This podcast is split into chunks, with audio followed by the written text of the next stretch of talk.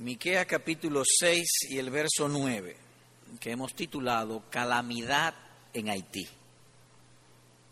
Leo el verso 9.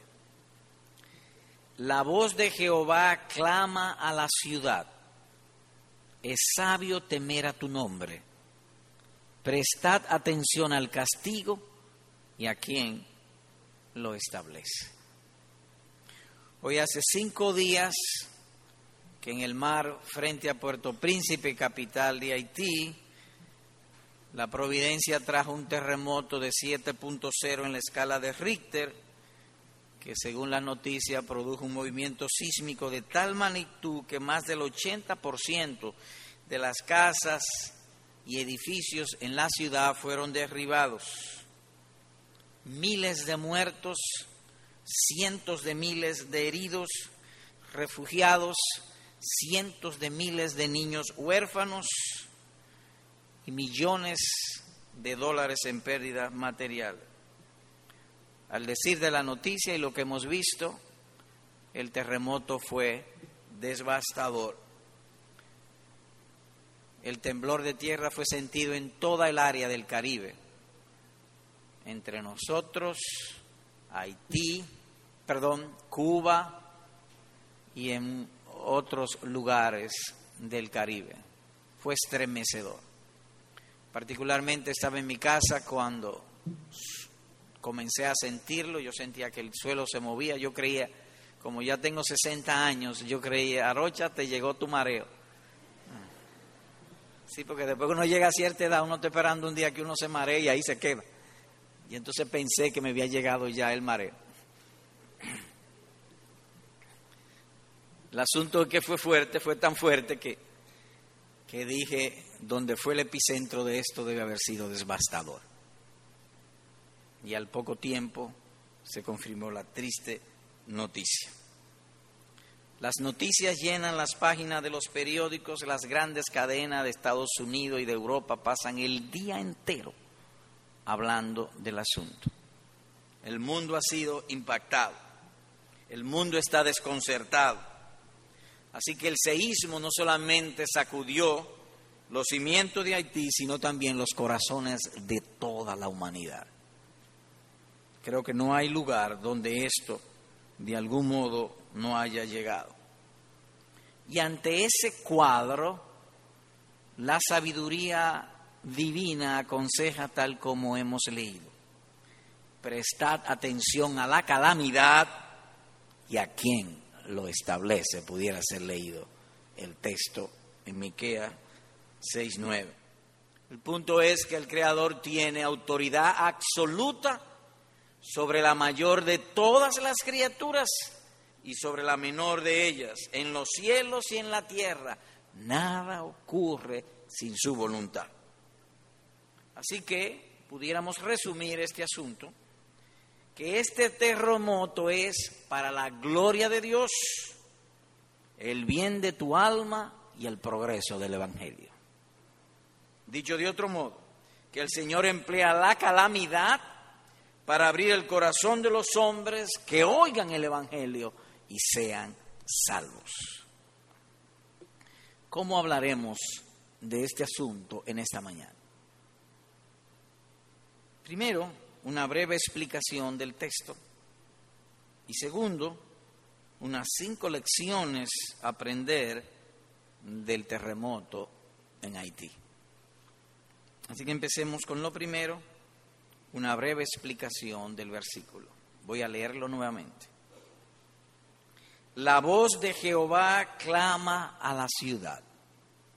Es sabio temer a tu nombre prestad atención al castigo y a quién lo establece. En la lectura se pueden ver tres asuntos. Un llamamiento, la voz de Jehová clama a la ciudad. Y el lenguaje es tan impactante en ese sentido porque dice clama. Y la palabra clamor sobre todo en los salmos, se, indica como cuando se clama de las entrañas. Las entrañas de nuestro Dios son de compasión y misericordia. Así que cuando Él manda una calamidad, Dios está en lenguaje humano clamando a los hombres que sean salvos.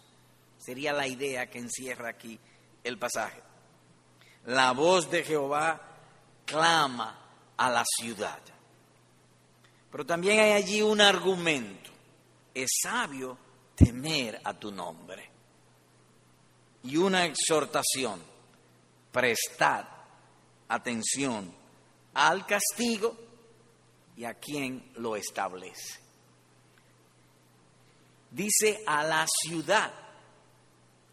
Eso a su vez significa que la manera en que Dios habla a los pueblos, a las ciudades, en el caso de Puerto Príncipe como ejemplo, y de todas las demás naciones, la manera en que él habla no es como hablaba con Moisés, como estoy hablando yo contigo. La manera que él habla es por medio de calamidad. Porque el castigo aquí es lo mismo que calamidad. La voz de Jehová clama a la ciudad, a los pueblos, a las naciones. Y él dice algo más. Prestad atención al castigo o a la calamidad y a quién lo establece. ¿Quién trajo esta calamidad? Sería la idea. Y llamo la atención en que dice prestad,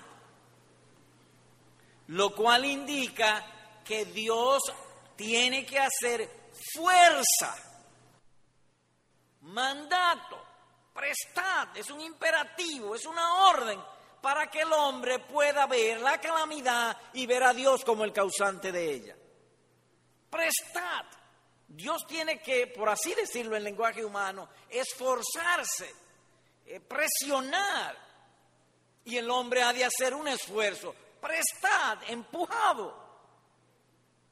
¿Y qué? Prestad atención a la calamidad. Ve la calamidad, pero sobre todo ve quién establece la calamidad. Es lo que dice aquí el pasaje. Ahora bien, cuando uno lee todo esto y considera todo esto, hay un mensaje entre líneas, o de lo cual se podemos inferir un mensaje o que está implícito un mensaje. Y cuando decimos implícito, ustedes bien saben que una cosa es explícita y otra cosa es implícita.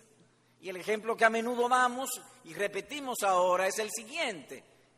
El techo es blanco, eso es explícito. El techo es lo opuesto al negro, eso es implícito. Es blanco, pero es implícito. Así que hay un mensaje implícito en este pasaje. ¿Y cuál es este mensaje? Que la actitud de toda persona ante la calamidad es reconocer la mano del Altísimo. Ese es el mensaje que dice aquí el profeta. Tu actitud, tu sabiduría, tu beneficio es ese. Reconocer, ver que Dios lo ha hecho. ¿Quién puede mover las placas tectónicas del fondo del océano para producir un terremoto? Los americanos, los rusos, ni pensarlo. Solo Dios puede hacer eso. Dice el libro a los proverbios, del hombre son los planes del corazón, pero de Jehová es la, es la respuesta de la lengua. Proverbio 16.1. Y nosotros lo experimentamos a veces, a veces decimos, cuando venga le voy a decir ta, ta, ta, ta, ta, ta, ta. Y cuando viene no decimos eso, decimos otra cosa. Ni siquiera nuestras palabras podemos nosotros controlar, menos un terremoto mucho menos mover las placas tectónicas de la falla de Enriquillo y de las placas del Caribe para producir un, terremoto de esta magnitud. Solo Dios puede hacerlo. Y eso es lo que dice aquí el profeta. Prestad atención a la calamidad y a quien lo establece. El sol no brilla por accidente, ni la tierra tiembla por casualidad, ni ningún ser humano muere por mera casualidad. Véase conmigo un texto para abundar sobre este particular y está en Deuteronomio 32, que le pido pues ir allá. Deuteronomio 32 y el verso 39. Del mensaje que trae siempre la calamidad, que es obra de Dios. Leo, ved ahora, y otra vez el imperativo. Ahí está el imperativo. Ved ahora, hay cosas que Dios hace eh, fuerza o presión y nosotros debemos hacer un esfuerzo para entenderlo correctamente, para discernirlo apropiadamente.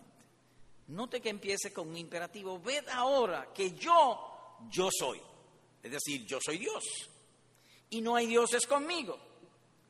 Yo hago morir, yo hago vivir, yo hiero y yo sano y no hay quien pueda librar de mi mano. Es Dios que quita la vida, es Dios que la, la preserva.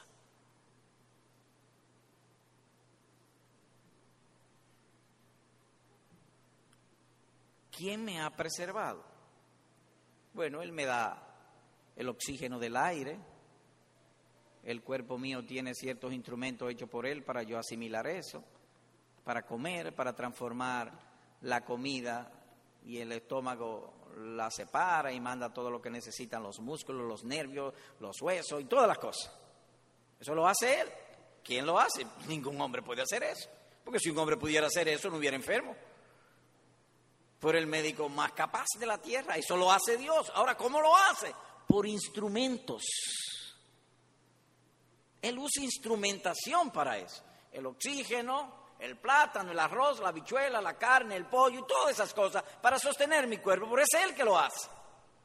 Es lo mismo con la muerte. Solo Dios da la vida y solo Dios la quita, pero Él lo hace por medio de instrumentos. Las calamidades es Él. Es Él que ha quitado la vida, es Él que la da también.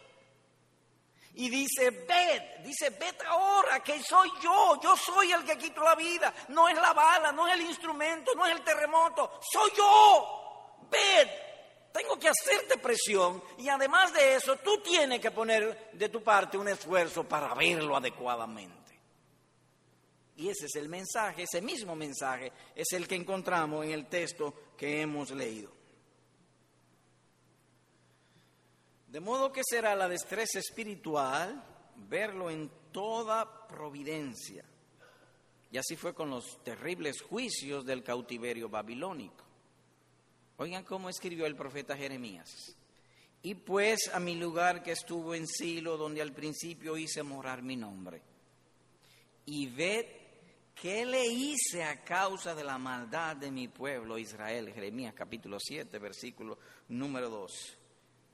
Y dice, ved, lo cual implica también reflexión. Y yo creo que no hay ser humano en esta tierra que no esté reflexionando sobre esto. Obviamente que muchos reflexionarán de manera equivocada y otros reflexionarán de manera apropiada o espiritual. De todo esto pues inferimos lo siguiente, que ser espiritualmente insensible ante tales calamidades sería una gran ofensa o desagrado contra Dios y por tanto un perjuicio contra nuestras almas porque tal indiferencia nos apartaría de tener comunión con Dios, ya sea que nos lleve al arrepentimiento o ya sea que traigamos acciones de gracia, dependiendo cómo sea la providencia que nos haya tocado. Dios ha unido su gloria con nuestro beneficio. Eso significa que no habrá manera en que un ser humano sea beneficiado en este siglo y en el que viene, a menos que sea dando gloria a Dios. No existe esa manera. Todo lo que el hombre pueda hacer o obtener un día lo va a perder, a menos que sea dando gloria a Dios. Lo que haga él dando gloria a Dios será de él ahora y por la eternidad. De modo que si somos insensibles ante la calamidad, insensible espiritualmente estoy hablando, y no vemos a Dios como la causa última de todas las cosas, entonces nuestras almas no serían beneficiadas, sería la idea. Eso es lo que está inferido aquí. De modo que en la providencia, si pensamos adecuadamente, hay nutrición para el espíritu creyente. Nuestro espíritu pudiera ser nutrido, vitamina para nuestra fe. Dios se acerca a nosotros. Dice Malaquías capítulo 3, verso 5.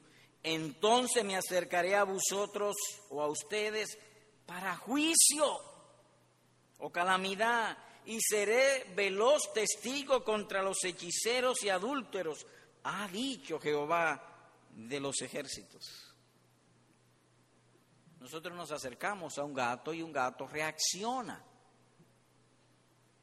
Sería pues una reacción irracional y hasta peor que un gato que Dios se acerque y no reaccionemos correctamente.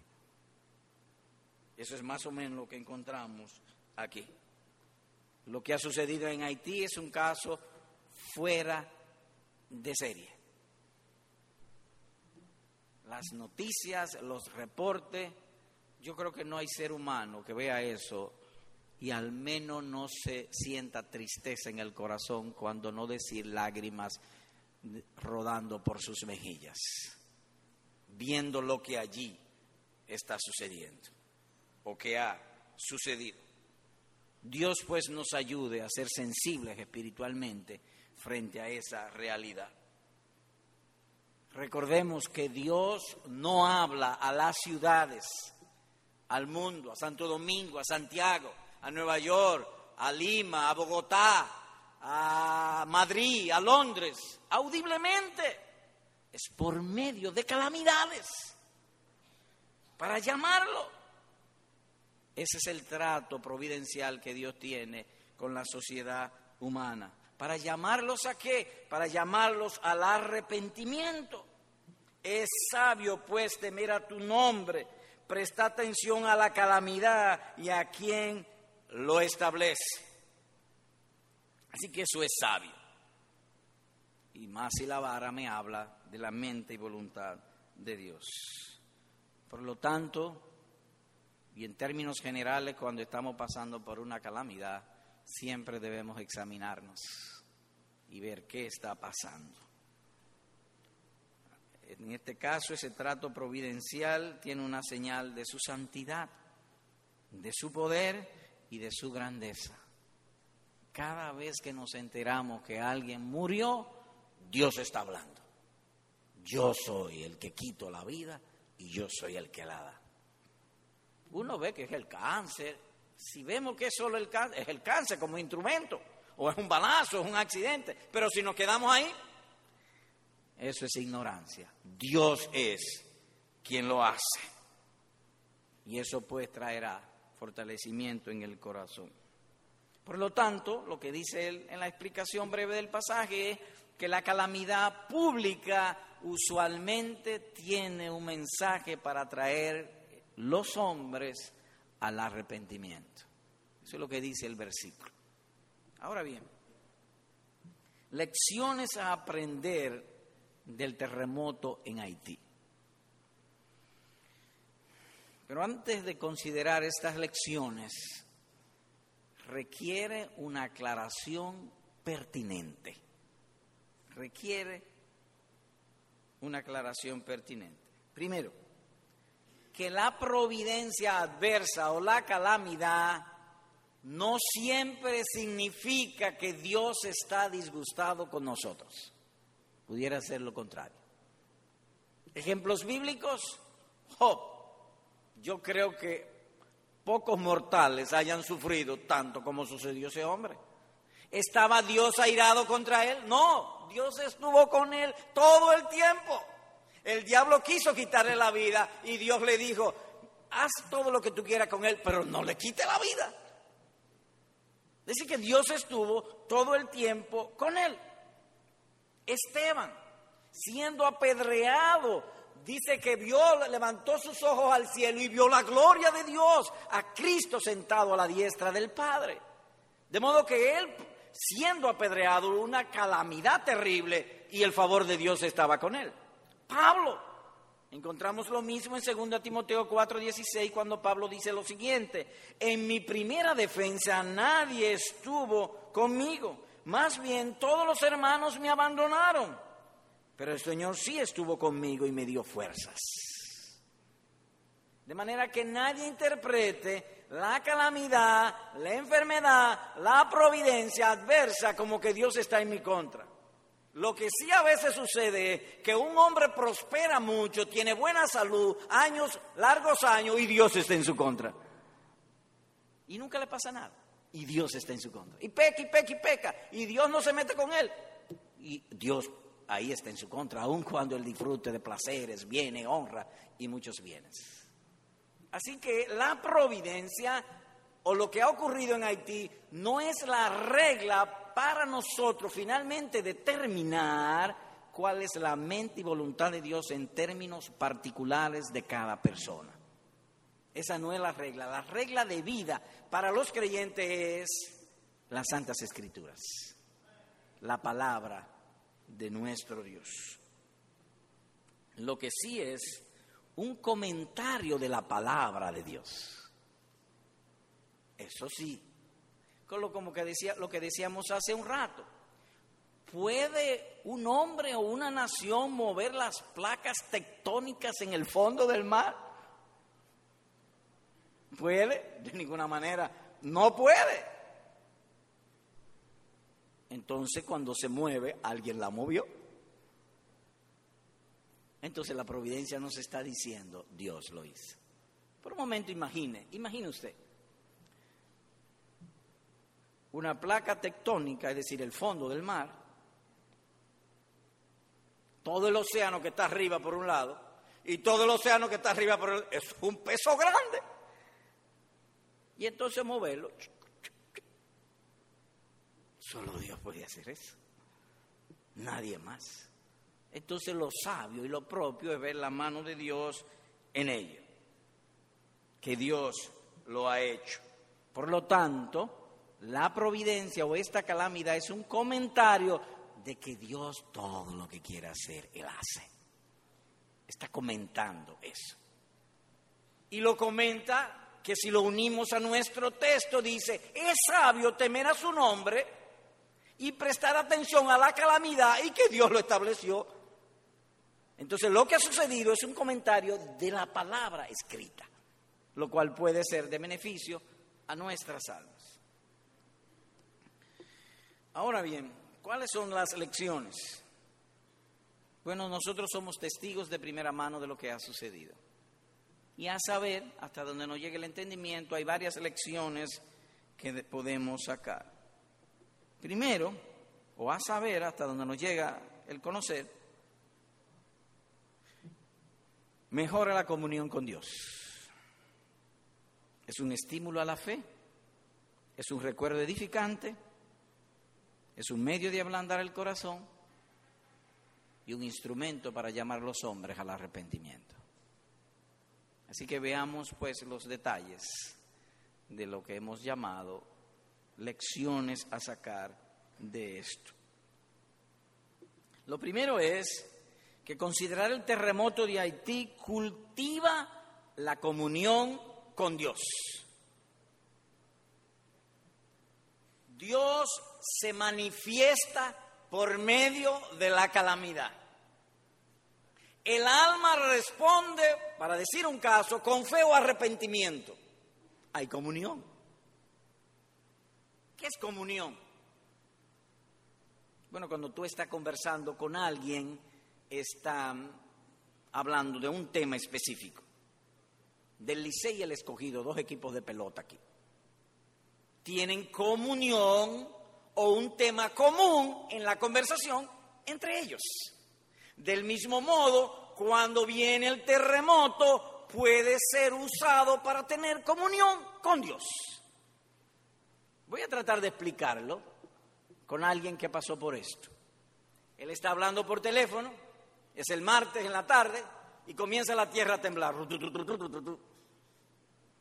Él cree que es un mareo que le está dando.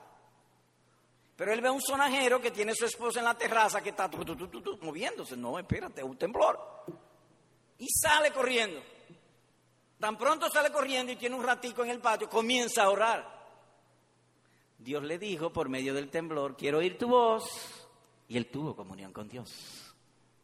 De modo que esto también, en términos generales, estoy simplemente dando una ilustración, en términos generales, estas calamidades nos hacen temer más a Dios. Y Él se acerca a nosotros. Entonces el alma responde o con arrepentimiento o con fe oye su voz y reacciona. A veces estoy predicando, subo mucho la voz y es, tan fuerte el estridente que tú haces y te tapa la mano.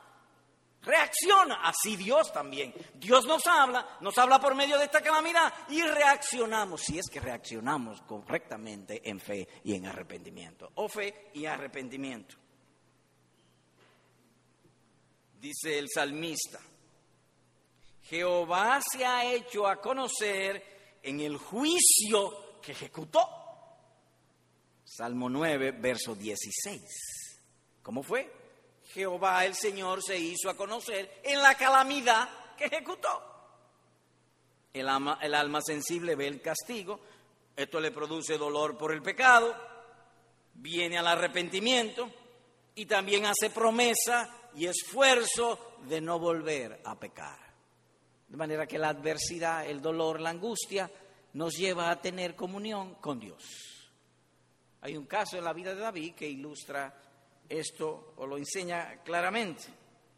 Dice David, de día y de noche se agravó sobre mí tu mano, mi vigor se convirtió en sequedades de verano.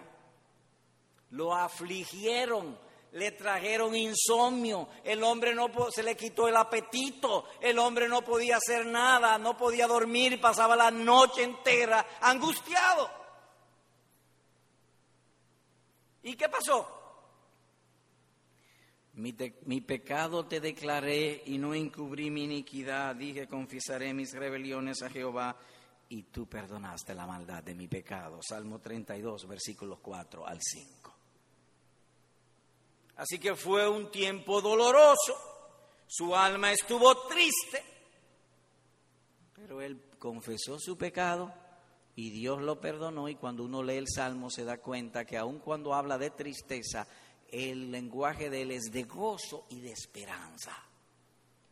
En tales casos, entonces, es más fácil para el creyente llevar su corazón a la alegría y al gozo por medio de una calamidad. Dice el mismo David en otro lugar, ciertamente me he alegrado, oh Jehová, con tus hechos. Grito de gozo por las obras de tus manos. Salmo 92, versículo número 4. De modo que trae comunión, pero además al traer comunión trae también humildad. Y el caso de Abraham lo ilustra. Oigan esto. Entonces Jehová le dijo a Abraham, por cuanto el clamor contra Sodoma y Gomorra se aumenta más y más y el pecado de ellos se ha agravado en extremo, descenderé ahora y veré si han consumido su obra según el clamor que ha venido hasta mí y los destruiré, dice Génesis capítulo 18, verso 21. Cuando Abraham oyó esto, oigan su reacción. Señor, soy polvo y ceniza. Se humilló. De modo que la calamidad trae comunión con Dios y beneficio al alma, porque aumenta la fe, la certeza de que Dios existe, que Él gobierna todas las cosas y me humilla. Lo cual Dios da gracia al humilde. En segundo lugar, el terremoto en Haití es un estímulo a la fe. Aún en el corazón de los creyentes y en el nuestro hay una dosis de incredulidad y me inclino a decir una dosis de gran incredulidad. Y muchas ocasiones como el terremoto nos parecerán una obra de la madre naturaleza que del poder del Creador. Eso lo hizo la madre naturaleza, como si hubiera algo como la madre naturaleza. Pero Eso es lo que generalmente nosotros decimos, la naturaleza, tal cosa. El punto es que difícilmente o escasamente nosotros atribuimos a la causa última de todo a Dios. Miren como yo digo que la plata tectónica, yo estoy repitiendo como un papagayo, yo no sé lo que es eso. Porque la placa tectónica y es el cala de Richter y qué sé yo qué, y la ola y que un tsunami y que toda esa cosa. Uno lo atribuye a la naturaleza, pero uno no ve que Dios lo está haciendo. Es decir, que hay un sentido de incredulidad en lugar de fe. Dios ha hablado tan claro, pero no lo veo. No lo veo a Él haciéndolo, diciendo que se haga. Y esto no es nuevo, a un verdadero creyente, si usted lee el Salmo 73, usted encontrará lo mismo. Asaf dijo él, tuve envidia de los impíos, esa gente prosperan, se les saltan los ojos de gordura, todos tienen a pedir de boca, tienen un carro y entonces dicen, lo voy a cambiar por un Mercedes y lo cambian y viven bien y mueren como pajaritos en su cama. Y nadie los molesta. Y si están enfermos, se van a Cleveland o a Fulano, a Mengano, y lo resuelven. No estoy diciendo que irse allá es malo, estoy diciendo lo que eh, eh, eh, la mente natural.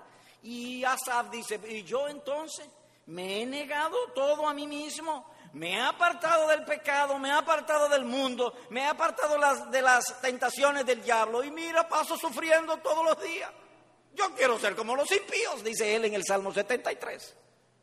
¿Por qué llegó a eso? O porque hizo una interpretación incorrecta de la providencia.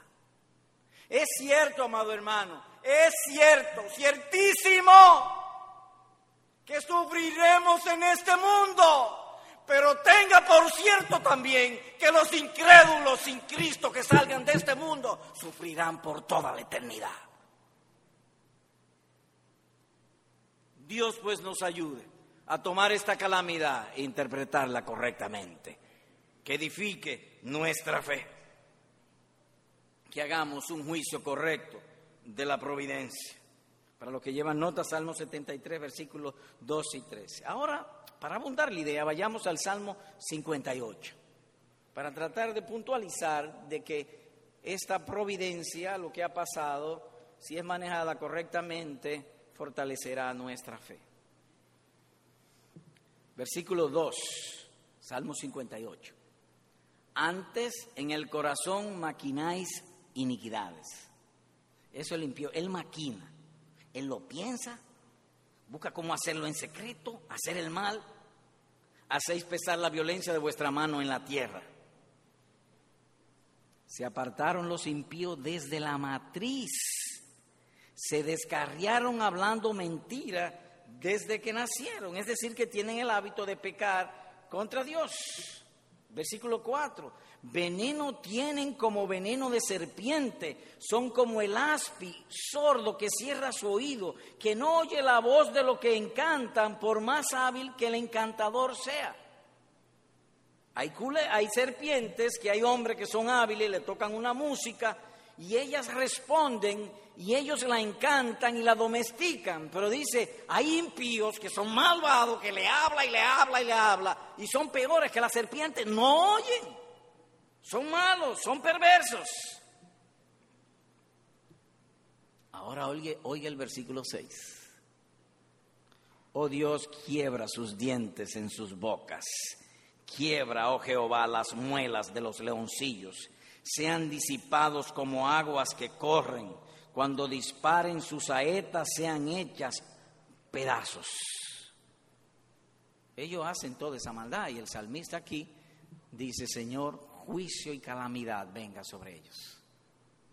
Verso 9, antes que vuestras ollas sientan la llama de los espinos, así vivos, así airados, los arrebatará Él con tempestad. En otras palabras, está hablando que hay ocasiones que los hombres desde la matriz, maldad y maldad y maldad y maldad, entonces llegará un momento, en ocasiones, no siempre, que como un torbellino, como un soplido, serán arrebatados de la tierra. Juicio vendrá sobre ellos. Verso 10 y 11. Aquí viene el punto de la fe ante las calamidades. Se alegrará el justo cuando viere la venganza, la venganza de Dios. Sus pies se lavará en la sangre del impío. Entonces dirá el hombre o el creyente, ciertamente hay galardón para el justo, ciertamente hay Dios que juzga en la tierra. De modo que, viendo lo que ha ocurrido, si es manejado adecuadamente en la gracia y en la misericordia de nuestro Dios, ha de traer fortalecimiento de la fe. Dios existe y su palabra es verdad. El terremoto también, en tercer lugar, trae un recuerdo edificante. La tierra no necesita que se le recuerde que hay un Dios que juzga en la tierra por medio de terremotos. Quien lo necesita es la humanidad, pero no la tierra. Y eso Dios nos está recordando en estos días. De manera que es edificante eso. Porque lo opuesto, cuando el hombre es prospera y continúa en su pecado y Dios no lo molesta, posiblemente sea un juicio. Más aún, si los creyentes no tuvieran aflicción, si no fuéramos afligidos, si no fuéramos pasáramos por situaciones calamitosas, nosotros terminaríamos fuera de la fe. Y el, el salmista aprueba lo que estoy diciendo en uno de los textos, en el Salmo 30, dice lo siguiente. Yo dije en medio de mi prosperidad, no seré conmovido jamás. Versículo número 6. De manera que la calamidad trae pues un recuerdo edificante.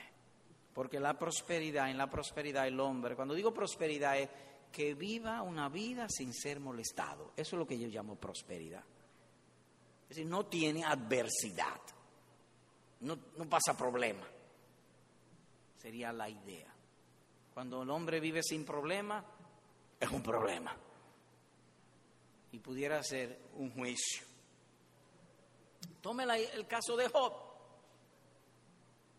Cuando usted lee la historia de Job, dice al principio que él era rico, que era buen hombre, pero después que comenzaron los problemas, nunca más usted oye hablar a Job de mi fama, de mi honra, de mis riquezas, de mis bienes, nada de su prosperidad menciona, pero esto sí él menciona. Yo sé que mi redentor vive. De modo que las calamidades traen un recuerdo edificante.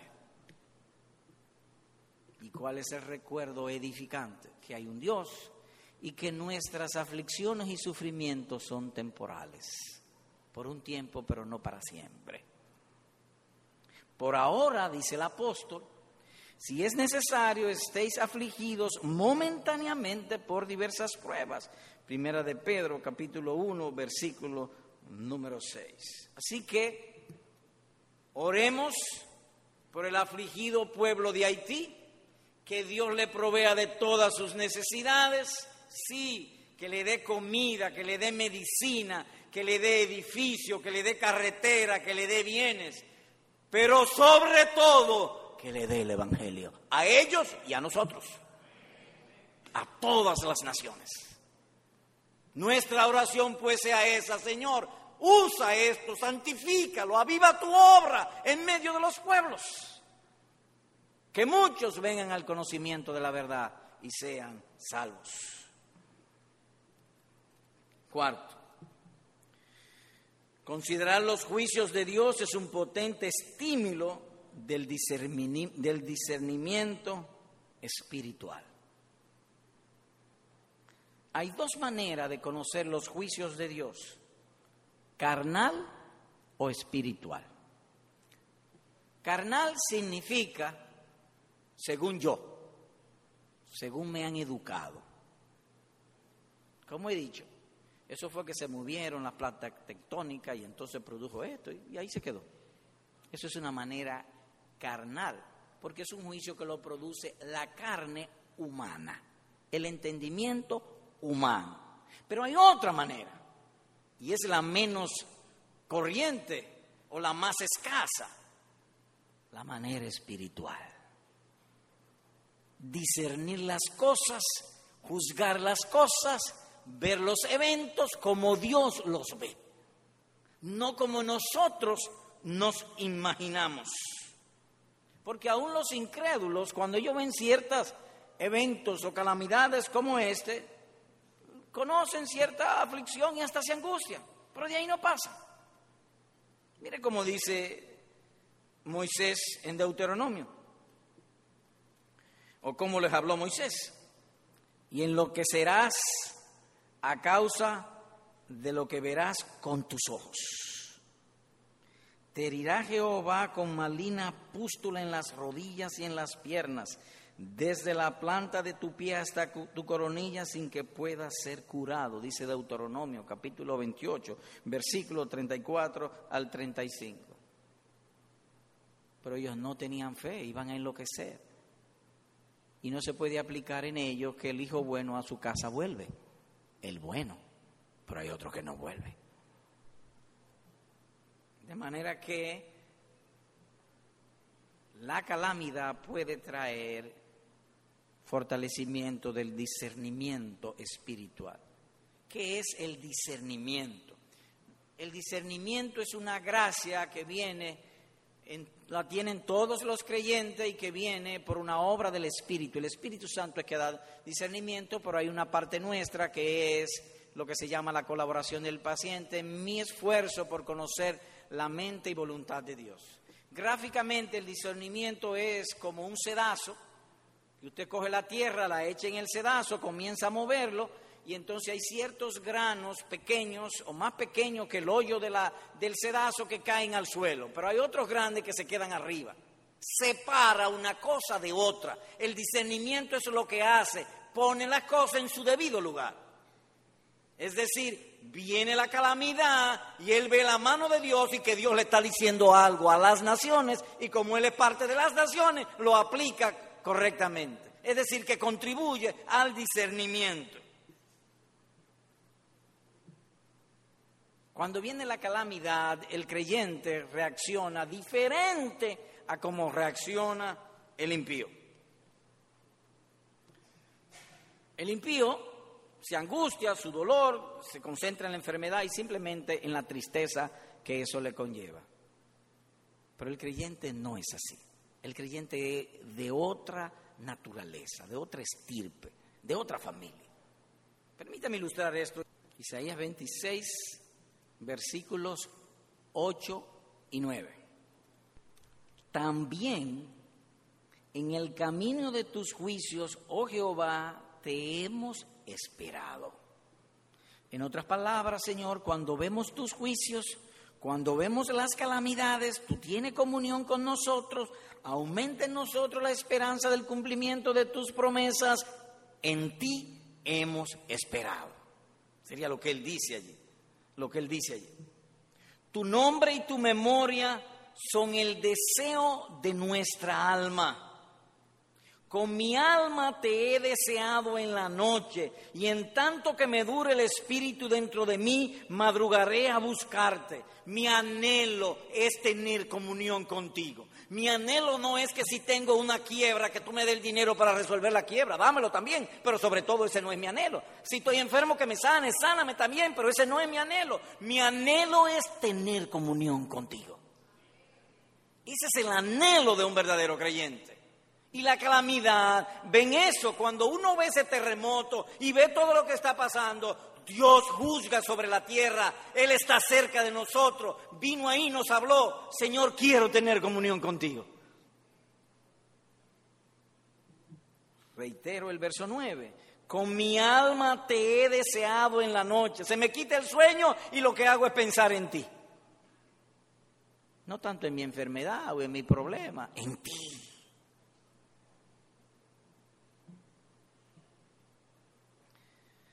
Y mire qué hermosura esto. Oh, quiere el Señor darnos ese corazón a todos. Y en tanto que me dure el Espíritu dentro de mí, madrugaré a buscarte. Porque luego que hay juicio o calamidad tuyos en la tierra, los moradores del mundo aprenden justicia. De manera pues que las calamidades nos dan discernimiento, en otras palabras, que separan las cosas según su tamaño o valor. Así como la, el sedazo separa las piedras según su tamaño, el discernimiento según su valor. El mundo aprende justicia, pero cuando esto viene, Dios es real. Quiero tener comunión contigo. Así que hemos visto cuatro lecciones antes de pasar a hablar a nuestros amigos que ha de traer el terremoto en Haití. Primero, comunión con Dios. Segundo, estímulo a la fe. Tercero, un recuerdo edificante. Cuarto, fortalecimiento del discernimiento espiritual. Y cinco, un medio para ablandar el corazón de los hombres. Así que hemos hablado a los hermanos, hemos hablado a la iglesia para avivar y mantener en nosotros la frescura del Espíritu, para no ver las cosas y las calamidades como el mundo la ve, sino como Cristo la ha revelado en su palabra y tengamos comunión con nuestro Dios.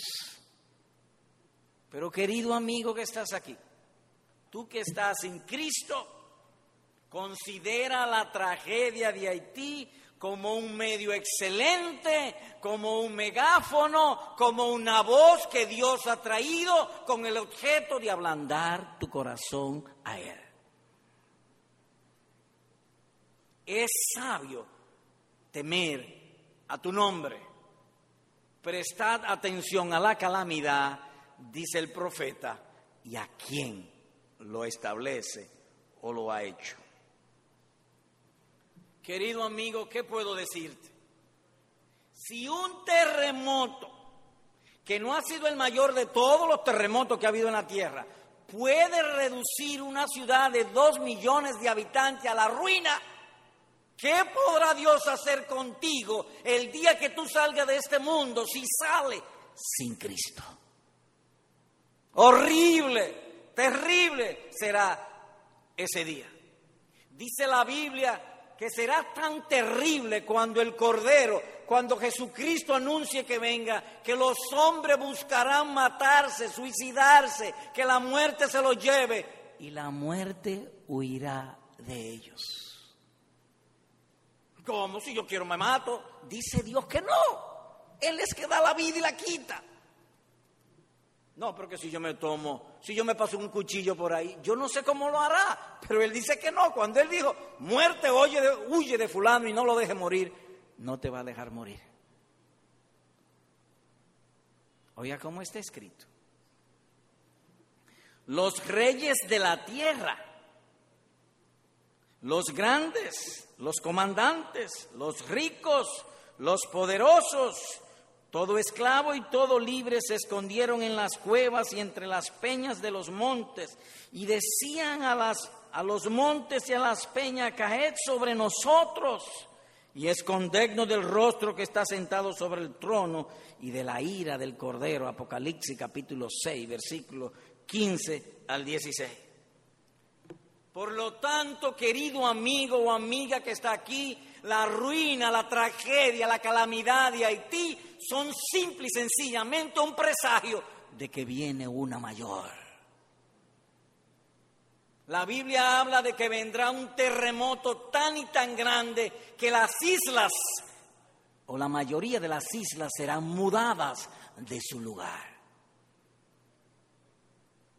Allí será lloro, espanto, crujir.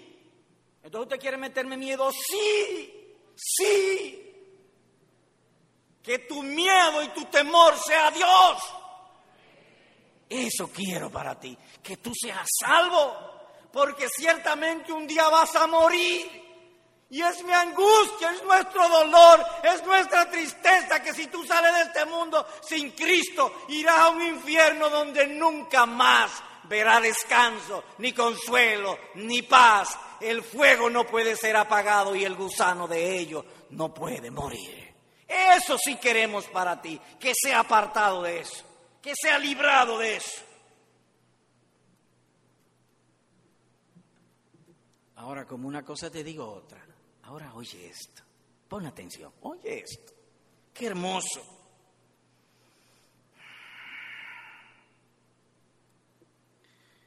Vivo yo, dice Jehová el Señor, que no quiero la muerte del impío, sino que vuelve el impío de su camino y que viva.